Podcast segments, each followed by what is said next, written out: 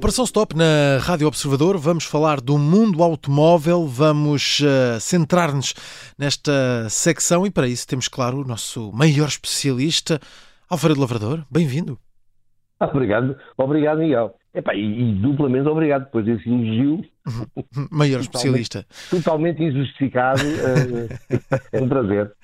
Muito bem. Olha, uh, e chuva? Andou aí, andou aí uma semana complicada, não é? Andou aí... Tem, tem estado horrível. Eu, eu, e as facto... imagens que se vêem por aí, eh, na televisão e sem ser na televisão em direto, uh, são lamentáveis. Pois, e, e, é disto que vamos falar aqui um bocadinho, não é? Da condução é, uh, sob chuva e dos carros e como é que se adaptam a todas estas condições. As, as, recentes chuvadas inundaram de facto aqui casas e estabelecimentos comerciais, uh, provocaram danos consideráveis mas a verdade é que também originaram muitos acidentes com, com automóveis um, e, portanto, temos que olhar para isto. O que é que devemos fazer quando encontramos um, um mar de água, não é? Claro, uh, pela nossa frente, quando estamos a, a, a conduzir.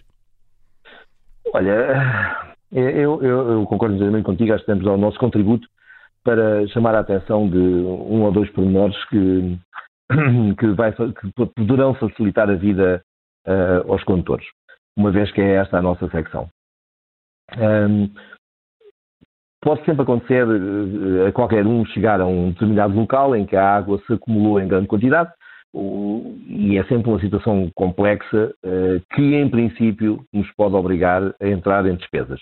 O ideal é evitar que isso aconteça, ou seja, tudo o que seja túneis, fugir de tudo que seja túneis, zonas baixas em que se possam formar uh, poças mais fundas, etc. Mas, se não for possível, e se pararmos com uma destes mares eh, pela frente, que se formam nas nossas cidades, e Lisboa não é caso único, como já vimos, eh, o ideal é, primeiro, tentar recuar e procurar um caminho alternativo. Eh, caso não seja possível, devemos eh, calcular a profundidade máxima do charco, nem que seja avaliando o carro que ficou lá pendurado no meio, ehm, e vermos qual é, uh, calcularmos qual é a profundidade da água na, naquela zona. Um, sendo que é neste momento que toda a gente fica com alguma pena de não ter comprado antes um Jeep ou uma pick-up daquelas com os pneus muito grandes e com uma grande altura ao sim, sim, sim, sim, porque em princípio incrementam a possibilidade ou a probabilidade de chegar ao outro lado do charco sem, sem chatices. Mas quem conduz um automóvel convencional, como tu e como eu e como a maior uhum. parte dos nossos ouvintes, um, não deve arriscar uh, entrar numa, num, num charco desses se perceber que a poça tem mais de dois palmos de profundidade. Dois palmos não é muito, então. Um, e, porque mesmo assim, com dois palmos, a água já começa a entrar no habitáculo através das borrachas das portas. Sim. E estamos a falar de água muito suja, ou seja, aquilo é, um, é, é, é, uma porcaria, é uma sujidade, não sei mais, exato. E, e, é um cheiro que nunca mais sai dali. Uhum. É algo que se deve evitar a, a, todo, a, todo, a todo custo. O, quanto ao que se pode fazer, o pior mesmo é tentar armar-se em super-herói e atacar uma dessas poças a mais de 5 km h Não, eu não estou a falar em 50 km h Estou a falar em 5. E se for possível uh, entrar a 2 ou 3 km h o que significa a velocidade a que qualquer adulto caminha muito devagarinho, uh, é o ideal. Porque um pouco mais depressa, aquele caixão que nós vemos uh, formar-se à frente da, do, do veículo um, e leva à altura da água e permite que esta comece a entrar através da grelha para o compartimento do motor. Aí é facilmente admitida juntamente com o ar, porque facilmente entra através do, do sistema do filtro, etc. E, e, aí a conta da oficina dispara uh, assustadoramente. A água, como não é compressível, um, quando é aspirada pelo motor, fura pistões, parte cambota, essencialmente, para resumir, obriga a comprar um motor novo e, e é caro. Pois. E, e, e, nessa questão dos charcos, até nós nunca sabemos o que é que está dentro da poça de água, não é? Pode ser Exatamente. só água, pode estar uma pedra, pode estar, pode eh, estar um pedaço de outro carro ou algo que tenha caído, Exatamente. ou até um buraco, e, pior ainda, não é? E um... eu, como tu, vemos, vemos carros entrar, eh, vimos na, na, nas imagens da televisão, veículos a, atravessar, a arriscar a atravessar uh, uh, poças que eram obviamente fundas, e são fáceis de calcular, uma vez uhum. que são zonas que as pessoas já conhecem e é durante o dia, de maneira que vê-se bem, com uma velocidade parecia que estava um dia ensolarado sim, sim, e, sim. e, era mais um dia no escritório. Quer dizer, não.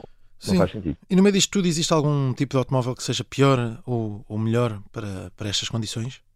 Olha, os, os piores são os carros a gasolina. Basicamente, hum. Por, pelo espírito de funcionamento do motor, que são também os mais habituais, uh, pelo menos nos carros pequenos. Um, nos maiores, não, é, é o gás óleo. Mas o, o, o motor a gasolina, é, para funcionar, depende de uma ignição da, através da vela, ou seja, a vela emite uma faísca, que é o que faz explodir o combustível. Um, isso depende da parte elétrica, e a parte elétrica é a primeira coisa a ser afetada. Os motores, de maneira que, certo e sabido, se a água uh, entrar no compartimento do motor em quantidade, o motor a gasolina para. Um, o motor a gás óleo, como não precisa de faísca, uma vez que aquelas velas são incandescentes, não vamos aqui entrar em pormenores técnicos, mas o motor a gás óleo, se estiver a trabalhar, não para, a menos que admita água e aí para de. Um, o que permite ir um pouco mais afoito para, para este tipo de situações. Sim. Um, mas um, o limite é ali mesmo uh, a admissão de água. Uh, e daí que a velocidade com que se ataca uma poça destas é, é determinante. Os, talvez os carros que fiquem mais à vontade no meio disto tudo sejam os elétricos, uh, mas toda a gente tem aquela aversão de juntar eletricidade e água uh, com algum motivo. E, e, depois, um carro que entre numa poça daquelas tem de ser visto por alguém que perceba o que é que está a fazer para ver se há algum dano um, que vá afetar a mecânica ou as baterias claro. ou o que seja Sim. num futuro próximo. Sim. Sim.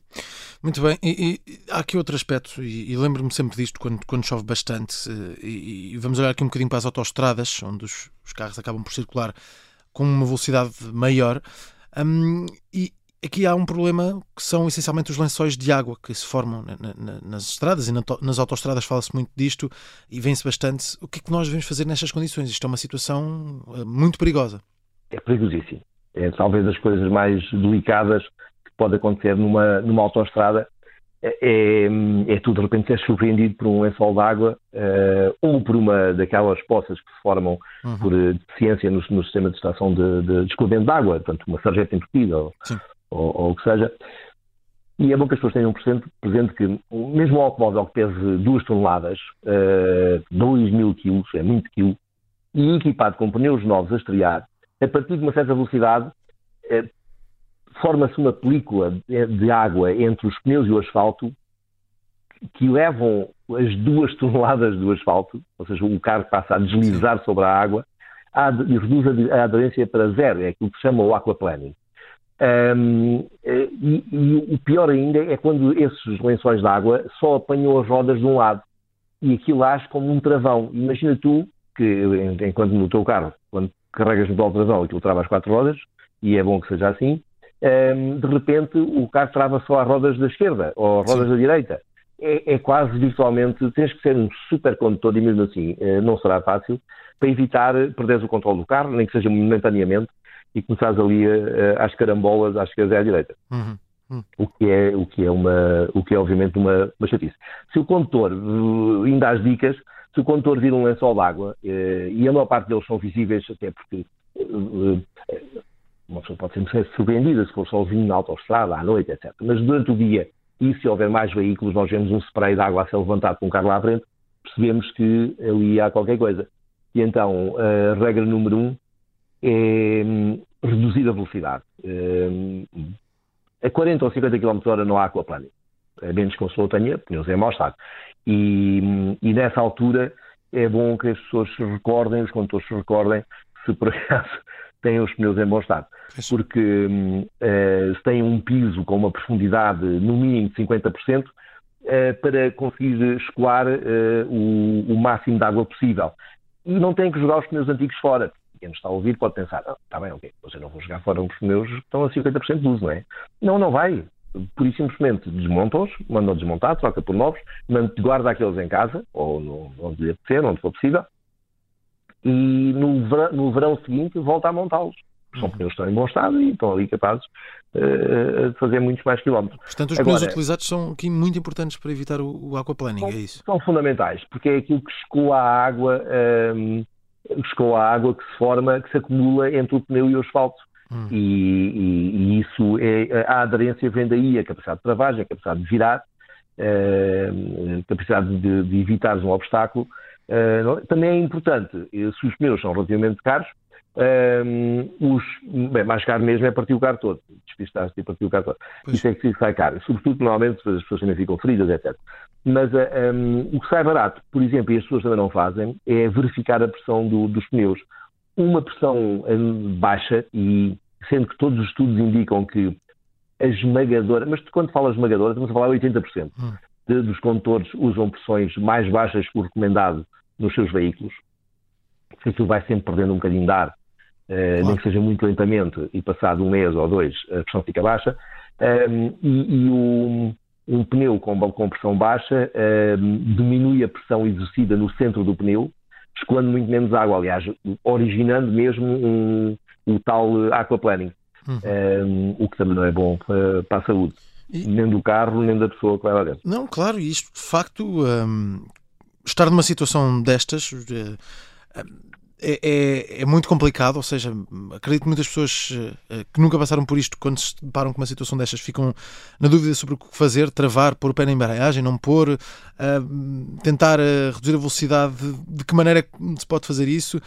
Há de facto algo que nos possa ensinar, ou de maneira prática, há alguma escola, por exemplo, que se possa aprender a lidar com este tipo de situações para evitar ficarmos assustados ou bloqueados quando nos vemos, quando estamos ao volante de, de um carro sem controle? Existe, existe. É, existe e todos, todos vão dizer que não. A última coisa é que tu podes fazer tudo. Podes acelerar, podes travar até entrar na, no, no lençol d'água. Assim que eh, entras no lençol d'água, não podes exercer nenhum tipo de nem de aceleração nem de travagem. Hum. Um, agora, escolas para, para, para lidar com este problema e são altamente recomendáveis há em todo lado. quer dizer, em todo lado. Há nas grandes cidades, basicamente, hum. ou nos arredores da, da, das grandes cidades. E, todos, todos, todas as famílias uh, dedicam-se a atividades em, em, conjunto, vão andar de bicicleta, vão andar de, vão passear, fazem uh, passeiam pela, pela montanha, uh, jogam a bola, mergulham, qualquer coisa. E o, encarem esta lição de condução, que é aquilo que se chama a condução, condução defensiva ou, ou situações de género, em escolas que estão preparadas para esse efeito. São escolas que têm pistas e que, em condições ideais de segurança, conseguem ensinar as pessoas a lidar com, com este tipo de problema e com outros. Uh, um pneu que rebenta, enfim, aquelas coisas okay. que nós não queremos que Estou nos aconteçam, mas que às vezes acontecem e convém sair vivo uh, delas. Uhum. Muito bem. Portanto, há, há quem possa ajudar, uh, ou pelo menos nos ajude a aprender como lidar ah, neste. Basta tipo ir à internet Sim. e há N escolas. Uh, o ACP, por exemplo, tem, tem, tem esse tipo de, de, de, cursos. E agora é ver quando é, que, quando é que estão disponíveis, etc. E não vale tentar tirar o curso. Valer vale, mas talvez não seja muito útil tirar o curso uh, quando já se tem água pelo pescoço. Ou seja, é uma atividade boa para fazer na primavera, no verão no outono, longe ainda da, da, da, das chuvas e das inundações, um, para estarmos preparados para o inverno seguinte. Muito bem, muito bem. Fica então uh, aqui, ficam alguns conselhos uh, por parte do Alfredo Lavrador. Vamos continuar a ter uh, chuva. aliás, a chuva vai continuar por cá. Não, isso vamos, isso vamos. Vamos ter sempre chuva. Não vamos ter agora para sempre, mas Olha, vamos ter sempre chuva. É, é verdade. Se tivermos chuva, temos outros problemas ainda maiores. É verdade, é verdade, é verdade. Ficam os conselhos do Alfredo Lavrador. A Operação Stop está de regresso na próxima semana.